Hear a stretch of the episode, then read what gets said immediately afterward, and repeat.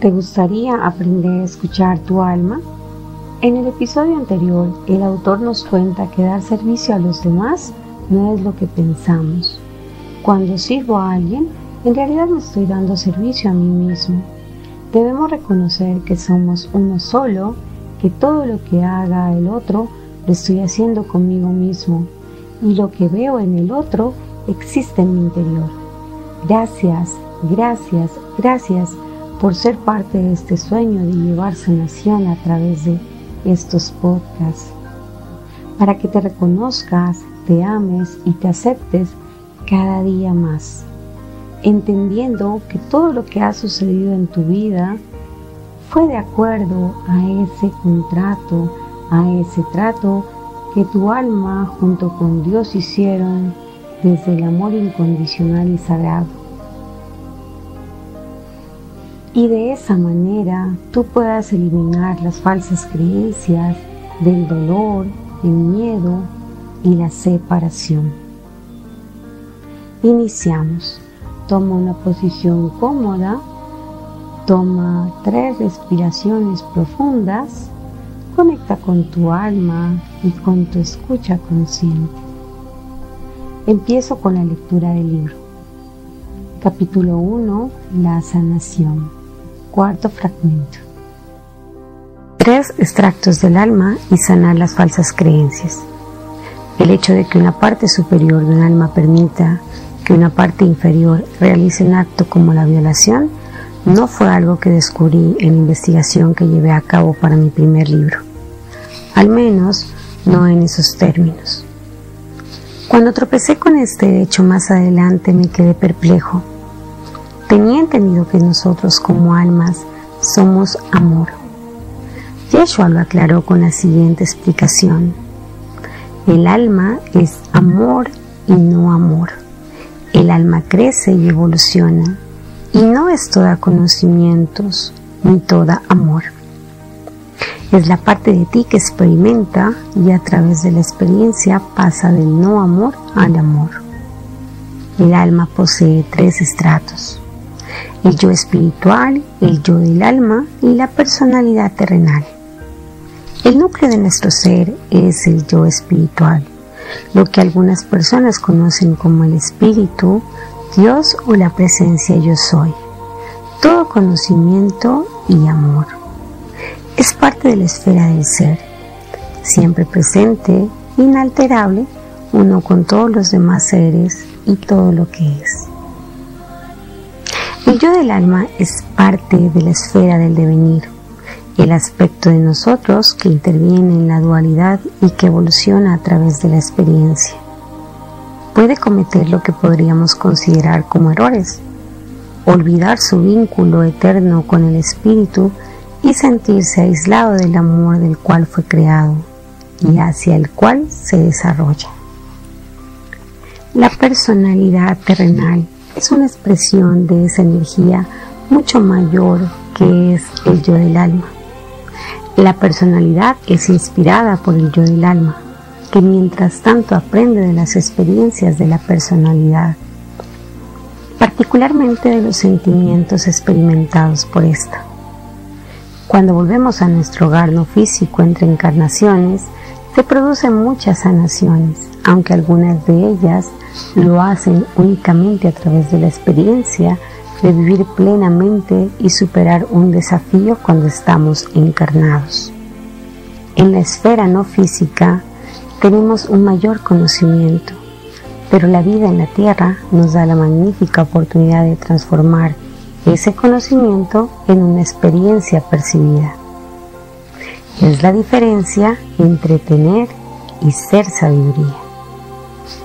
Yo del alma sabe más que la personalidad terrenal, pero no necesariamente está de acuerdo con el espíritu. Es pluridimensional, puede expresarse simultáneamente en distintas dimensiones o encarnaciones. La sanación que cada uno de nosotros realiza sana a otras personalidades que han sido creadas antes por el yo del alma y también produce una sanación en nuestra vida actual. En el capítulo 13 verás que antes de nacer Micaela consintió en experimentar varias formas de enfermedad mental extrema de manera que pudiera sanarse a ella misma y al hacerlo sanar a otras encarnaciones de su yo del alma. Surge una pregunta. ¿Por qué el espíritu o Dios permite tener tantas formas de sufrimiento? Una respuesta es que el espíritu es intrínsecamente ilimitado. Si impidiera que el yo del alma planease una encarnación y tuviese ciertas experiencias, él mismo se volvería limitado, lo cual es contrario a su naturaleza. Por esta razón, el espíritu permite que el alma experimente todas las manifestaciones de la ignorancia, el miedo o la oscuridad. Cuando el yo del alma planea encarnar en la tierra, el plan se crea a partir del conocimiento pero también de la ignorancia, del amor, pero también del miedo.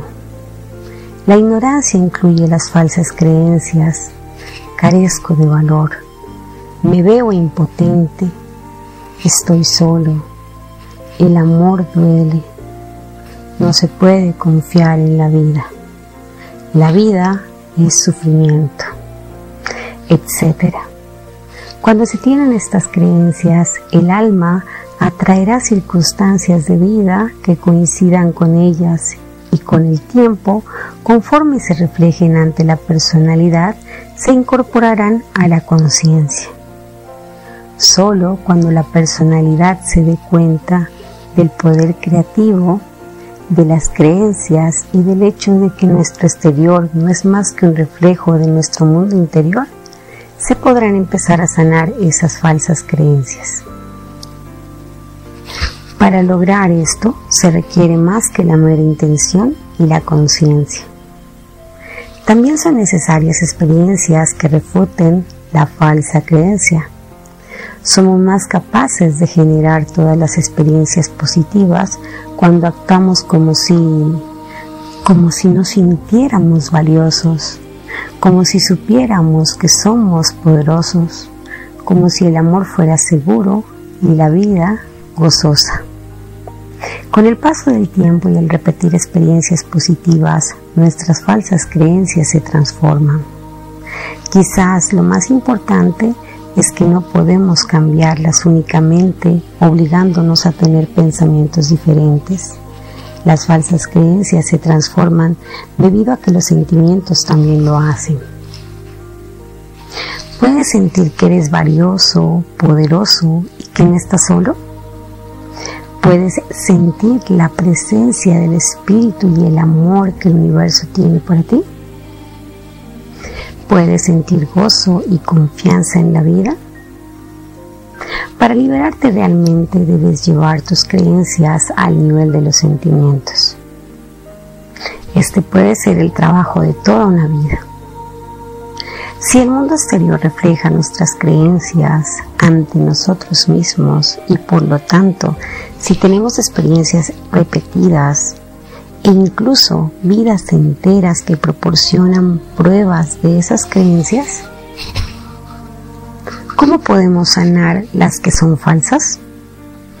Para responder a esta pregunta, Debemos comprender que el sufrimiento es producto de las historias que nos contamos a nosotros mismos. Por ejemplo, la experiencia de que tu pareja sentimental rompa contigo no es intrínsecamente buena ni mala. Sin embargo, si reaccionas pensando, nadie me volverá a amar o nunca seré feliz, habrás creado una historia que te hará sufrir. En el instante anterior a que tu mente creara la historia, tuviste lo que Yeshua denomina un momento de elección. En ese momento elegiste cómo reaccionar ante un evento externo. Existe un espacio dentro de ti desde el cual respondes. Cuando adquieres conciencia de este espacio, también adquieres conciencia de quién eres realmente. No una víctima, sino un poderoso creador. La sanación nace de esta conciencia. Tu alma usa los desafíos y las crisis para provocar una necesidad de elegir. Si nunca experimentaras desafíos o crisis, si siempre estuvieras rodeado de personas afectuosas y en un entorno pacífico, no tendrías la necesidad de elegir. Tú, es decir, tu personalidad terrenal, te sentirías feliz pero no estarías motivado para viajar a tu interior, para recordar quién eres realmente y elegir de un modo consciente la sanación. Tu alma, que anhela integrar sus aspectos no sanados, notaría que algo le falta y se vería obnubilada por los residuos de las falsas creencias no afrontadas. Tu alma trata de sanar desde dentro, dado que tú eres una extensión de tu alma en forma física, estás dentro de ella y por tanto puedes sanarla. Si tu alma tiene aspectos no sanados, no necesitas sufrir continuamente hasta que tu sanación esté completa. Como señala Pamela Kirk, el proceso de crecimiento no es lineal. Las vidas con mucha negatividad se alternan con otras más tranquilas y pacíficas, lo que permite que el alma se recupere de las experiencias traumáticas y se concentre en otros aspectos de sí misma. El alma no es obligada a elegir circunstancias negativas hasta que comprende. En última instancia, y aunque pueda parecer lo contrario, tu alma desea que sanes hasta que nades en un océano de felicidad.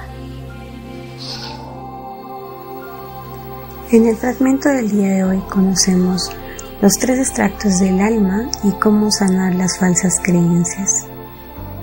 Que los tres extractos del alma son el yo espiritual, el yo del alma y la personalidad terrenal. El yo espiritual es esa parte divina que tienes tú dentro de ti esa parte de Dios, de ese ser superior en el cual tú crees, del Espíritu. Esa parte divina es la que tiene todo el conocimiento y todo el amor. Es esa que se siente uno con todos los demás seres y con todo lo que es.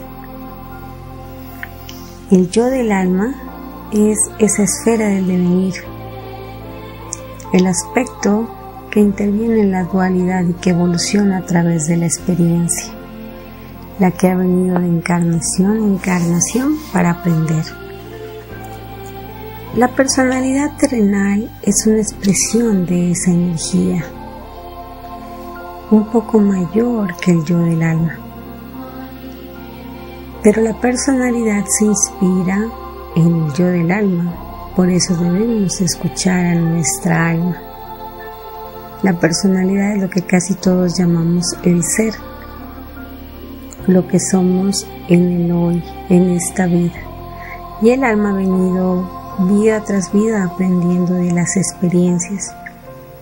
Pero para aprender de las experiencias requiere de la personalidad terrenal que no tiene todo el conocimiento y que para tenerlo tiene que conectarse con su alma y escucharla que es lo que estamos aprendiendo en estos podcasts, aprendiendo a escucharla. Que mientras la personalidad debe aprender a través de las experiencias, el alma tiene toda la información en ese hogar no físico, pero que es más importante aprender el conocimiento desde la experiencia porque sería la diferencia de estar en ese hogar no físico con toda esa información, sería tener toda la sabiduría, pero experimentar, experimentar en la tierra, lo que hace la personalidad es ser, ser esa sabiduría, es llevar a la acción toda esa sabiduría es ponerla a trabajar toda esa sabiduría. El yo del alma sabe más que la personalidad terrenal, pero no necesariamente está de acuerdo con el espíritu. La sanación que cada uno de nosotros realiza sana a las otras personalidades que fueron creadas antes por el yo del alma. Y también produce una sanación en nuestra vida actual. Surge esa pregunta que nos hace en este libro. ¿Por qué Dios permite tantas formas de sufrimiento? La respuesta es que el espíritu es ilimitado. Entonces, si Él le impide a el alma que no planeare una experiencia en cierta encarnación de algún modo para aprender, estaría limitándolo. Por eso el espíritu permite que el alma experimente todas esas manifestaciones desde la ignorancia, el miedo o la oscuridad. El alma, cuando planea encarnar en la tierra, el plan se realiza para que aprenda a través del conocimiento, pero también a través de la ignorancia, de la ignorancia del amor, pero también del miedo. La ignorancia es esas falsas creencias que cada uno ha creado en su ser y que los incorpora en la conciencia a través de los años. También aquí habla de nuestra vibración. Si vibramos en la parte negativa, todo se convertirá en experiencias negativas. Si vibramos desde la parte positiva, todo se convertirá en la parte positiva. Pero que no es lo mismo vibrar en la parte positiva, diciéndolo, hablándolo, que sintiéndose. Que cuando nos sentimos de cierta manera, puede cambiar más fácil nuestro mundo. Aquí nos da un ejemplo de las falsas creencias. Una de ellas es carezco de valor. Eso sería desde la parte negativa, carezco de valor. Desde la parte del hablar, solamente del hablar o de decir la parte positiva sería que deberíamos actuar como si nos sintiéramos valiosos, pero que no es solamente decirlo, es sentirlo. Puedes sentir que eres valioso. Otra falsa creencia es me veo impotente, estoy solo. Entonces, esa es la parte negativa. La parte positiva desde el hablar sería, voy a actuar como si fuera valioso y poderoso. Pero en realidad deberíamos sentirnos. Entonces puedes sentir que eres poderoso y que no estás solo. Otra falsa creencia es el amor duele. No puedo confiar en la vida. La vida es sufrimiento. Al actuar o al hablarlo, deberíamos decir o deberíamos actuar como si como si el amor fuera seguro y la vida gozosa. Pero esa simplemente es la parte positiva desde el hablar pero en realidad puedes sentir la presencia del Espíritu y el amor que el universo tiene para ti, sentir ese gozo y esa confianza en la vida. Para liberarnos realmente, debemos llevar las creencias al nivel de los sentimientos y ese es un gran trabajo que tenemos. Si el mundo exterior refleja nuestras creencias ante nosotros mismos, si tenemos experiencias repetidas e incluso vidas enteras que proporcionan pruebas de esas creencias, tanto negativas como positivas, ¿cómo podemos sanar las que no son que no son verdaderas, esas que son falsas?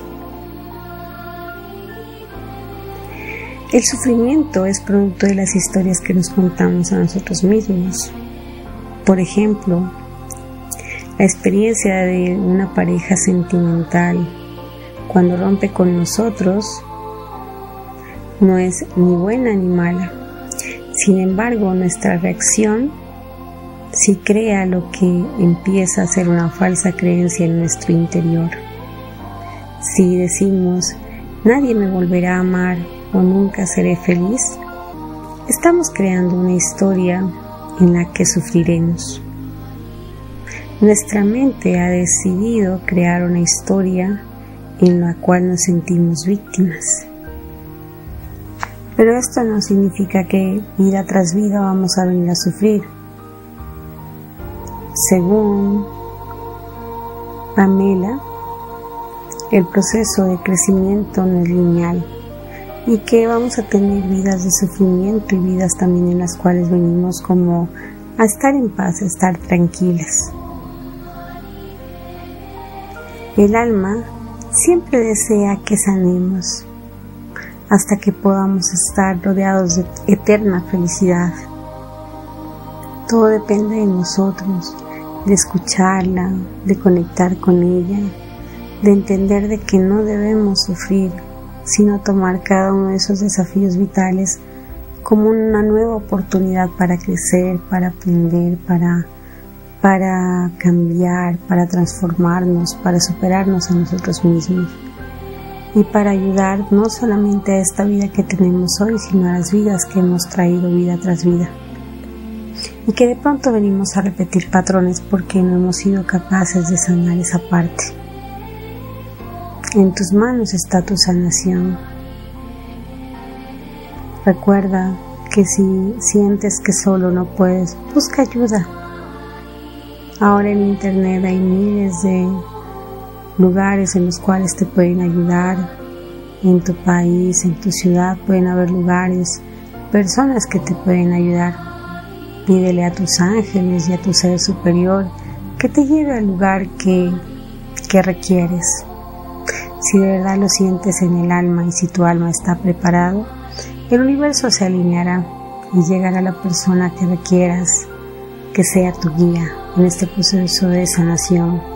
Porque la sanación es un proceso propio de cada una de las personas. Yo no puedo sanar por ti. Yo sano contigo, pero no puedo sanar por ti. Yo puedo ser tu guía en esa sanación, pero yo no te puedo ayudar, o sea, sanándome a mí y sanándote a ti. Tú tienes que hacer tu propio proceso de sanación. Y si yo soy tu guía, créeme que yo también sano contigo. Y al sanar tú, sanas a tu familia, a tu familia, a tu entorno. Eso sí podemos hacer. Sanándonos a nosotros mismos, sanamos a todas nuestras personas que tenemos cerca, todos nuestros seres amados. Si te sientes motivado y sientes que ya es el momento de hacerlo, busca esa ayuda. Gracias por seguir aquí, gracias por seguir navegando conmigo del miedo, de no tener respuestas al amor incondicional y sagrado. Recuerda dejarme tus comentarios poner manita arriba en los videos o en los podcasts. Y te espero en el siguiente episodio. Te envío un gran abrazo lleno de luz y de cielo high. Dios te bendiga. Chao, chao.